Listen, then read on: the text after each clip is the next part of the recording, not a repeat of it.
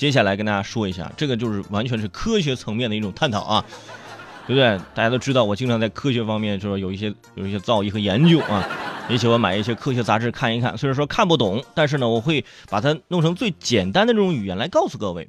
在生物磁感应当中，研究领域当中呢，一直存在一个问题，就是他们就在一直调查说人类是不是有感应磁场的能力啊，有或者是没有，这是。两种方向，两种答案，而且就，呃，如果说确定了是没有的话，那这个领域就以后不用研究了。最近，来自加州理工学院的团队就在这个科学期刊上发表了呃一篇文章，就一项研究给出了答案。他们说，我们人类不仅能够感应到磁场，并且大脑会对磁场变化做出强烈的反应。到目前为止，最新研究让我们推测，人类不仅具有磁性传感器。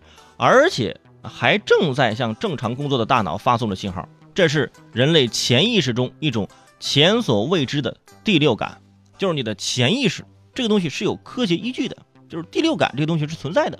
在未来，人类磁感的就更多作用还有待科学家继续探索和揭示。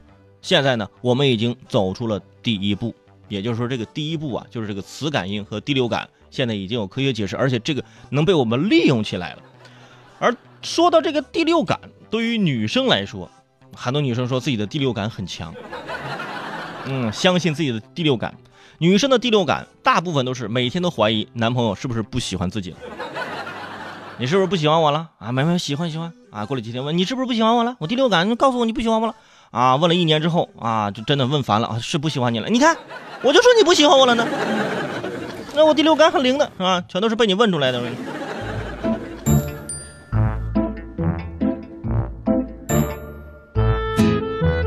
但是呢，这种第六感呢，只是一个片面的说法啊。不管男女，其实从小都有这第六感。你比如说上课的时候，有时候会突然感觉很别扭，说你回头就会发现班主任站在后窗，正好看着你。哎，他看着你，你你后面没长眼睛，但是你就感觉到有点不自在，这空气有点凝固。那一扭，哎，果然老师在后面是吧？还有的时候正在上课的时候，老师啊，就是就是下一个要喊你回答问题，但是你你你都能预感到。你能预感到老师可能要叫自己回答问题，哎，果不其然，老师就叫你起来了，都超准的，是吧？就唯一不准的就是从小就预感自己以后要暴富，但是一直就没有预感正确，是吧？当然了，你首先你要避免跟老师进行眼神的那种碰撞，你眼神一碰撞，老师不叫你，那叫谁呢？是不是？啊？不过呢，这个错觉不等于第六感啊，白日梦也不等于第六感。但毕竟已经被证实了，以后终于可以理直气壮了啊！老师，这道题你做题的依据是什么呢？啊，我的依据是第六感。嗯，怎么着？